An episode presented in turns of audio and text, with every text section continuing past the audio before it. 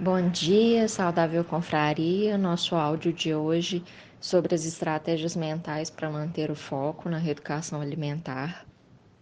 É, eu acredito, claro que é necessária a orientação de um nutricionista, de um profissional, para seguirmos uma, uma alimentação saudável, mas eu acredito que é necessário uma boa programação mental para conseguirmos, conseguirmos manter o foco. Não adianta um bom especialista, as orientações de um bom, de um bom especialista, um bom cardápio para ser seguido, se a parte psicológica e emocional não está legal. Acho que eu já falei isso aqui uma outras vezes. Eu acredito muito na questão do equilíbrio mental e psicológico e emocional, óbvio. Então eu vou colocar aqui algumas estratégias, são só dicas que me ajudaram, ajudaram outras pessoas e podem ajudar quem está aí no processo de, de emagrecimento e de vida saudável, porque isso não é só uma fase que a gente está passando, são coisas que a gente vai levar para o resto da vida. Primeira dica: ter um objetivo muito claro em mente. Como a Tata falou muitíssimo bem ontem na resposta dela, é... a gente precisa saber onde a gente quer chegar. Todas as vezes que eu recebi pessoas no Vigilantes, ah, eu quero emagrecer, eu vim aqui para emagrecer, minha mãe mandou eu vir aqui para emagrecer. Você quer emagrecer quantos quilos? Porque às vezes a pessoa coloca, eu já falei isso também, a pessoa coloca na cabeça, quero emagrecer mas não sabe quantos quilos, não sabe em quanto tempo. Ah, vou começar a correr. Aí vai no shopping, compra tênis, compra roupa de ginástica, compra legging, às vezes faz até começa a querer fazer inscrição em prova sem treinar. E então tem que ter um objetivo muito específico. Ajuda demais. Tem aquela conversa do da Alice no País das Maravilhas com o gato, quando a Alice fica perdida na floresta e aí ela não sabe se ela segue em frente na trilha ou se ela retorna. E ela pergunta para o gato: por onde eu devo ir? E o gato perguntou para ela: onde você quer chegar? E quando ela respondeu: não sei, é, o gato respondeu para ela: se você não sabe onde você quer chegar, qualquer caminho serve. Então, estabeleçam objetivos muito específicos. Não estamos falando de metas surreais, óbvio, emagrecer 10 quilos em um mês, em do... 20 quilos, é... mas metas pequenas. Que... E aí vai, vai ser muito mais prazeroso falar: ah, esse mês eu vou emagrecer um quilo. E aí, quando chegar no final e a gente vê que conquistou a meta, fica mais fácil dar continuidade. Segunda dica: aprender a dizer não.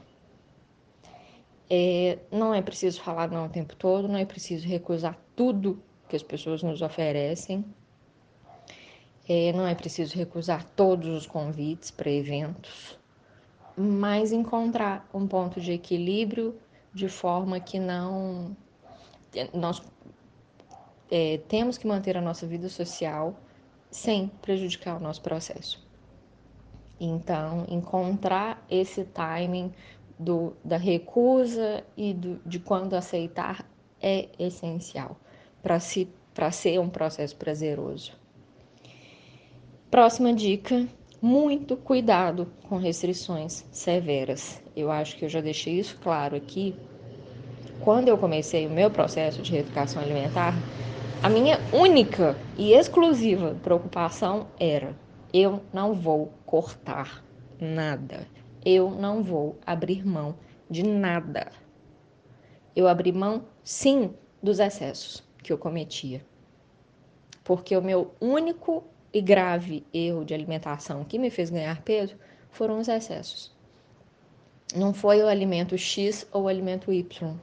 Foi o alimento X, foram as inúmeras vezes que eu almocei no McDonald's foram as inúmeras vezes que eu já estava quase com um cartãozinho fidelidade de pizzaria, de churrascaria, de trailer, de sanduíche. Foi isso. Foram as inúmeras vezes que eu falei não para salada, para comida saudável que a minha mãe fazia. Foram os excessos. Quando eu aprendi a dosar, a coisa fluiu e eu, graças a Deus, eliminei peso, iniciei atividade física, que era coisa que eu jamais imaginei sem precisar eliminar nenhum componente da minha alimentação.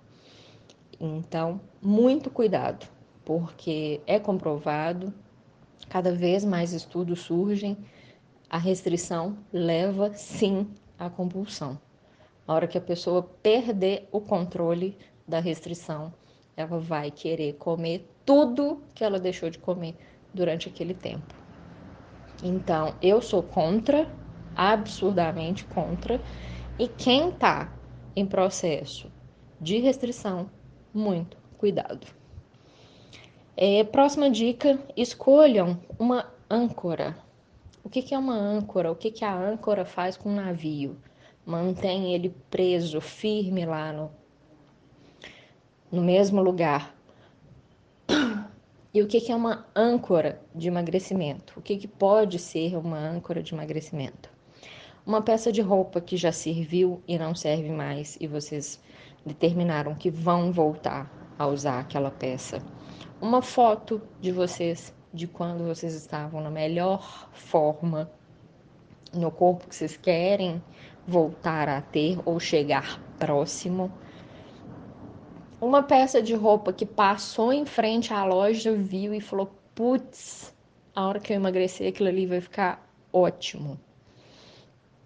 Uma prova pode ser uma âncora, querer aumentar a distância.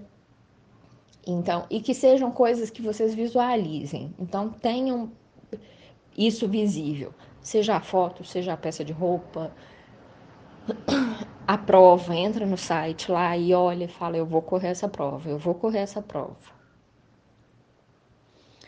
Para ter um estímulo. Próxima dica: planejar o fim de semana. O primeiro pilar que, que o vigilante do peso usa como estratégia de sucesso para o emagrecimento é planejamento. E o fim de semana, a gente já dá uma.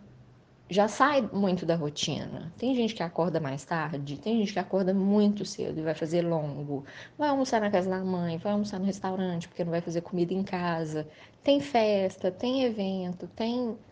A rotina já proporciona né, um desencontro do, do que a gente está habituado. Então, planejar é essencial. Eu vou para a festa amanhã, como é que vai ser a minha alimentação até a hora da festa? Para eu não chegar na festa querendo comer até a bandeja, ficar amigo do garçom para ele me servir com mais atenção.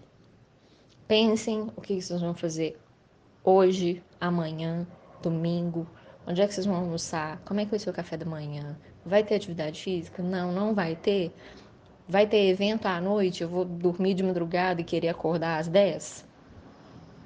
Comecem a, a pensar nisso e não adianta sair de casa, ir passear de manhã e aí uma hora da tarde não almoçou ainda, tá varado de fome, não vai encontrar. É muito difícil encontrar locais que tenham alimentos saudáveis na rua. Então a tendência é correr para a primeira padaria e comer o que tiver lá. Por isso a importância do planejamento.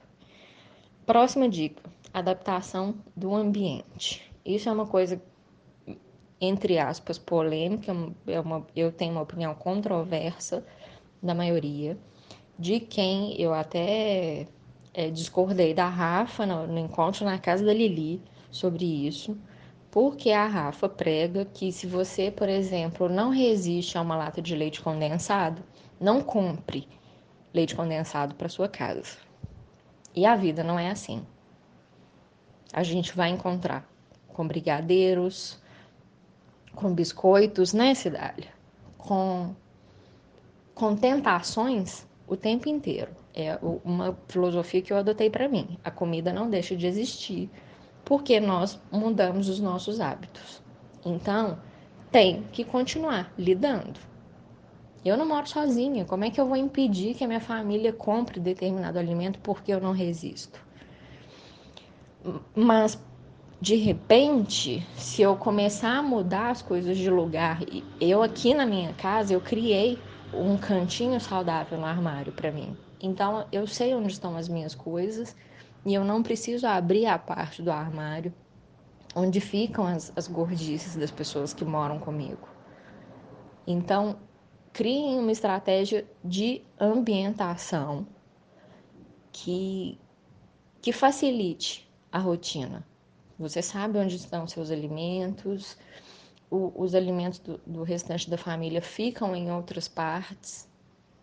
Também é, é uma questão visual que a gente tem essa questão do estímulo, você não está nem lembrando de biscoito, mas abriu o armário e viu, e aí o cérebro fala: olha, tem biscoito.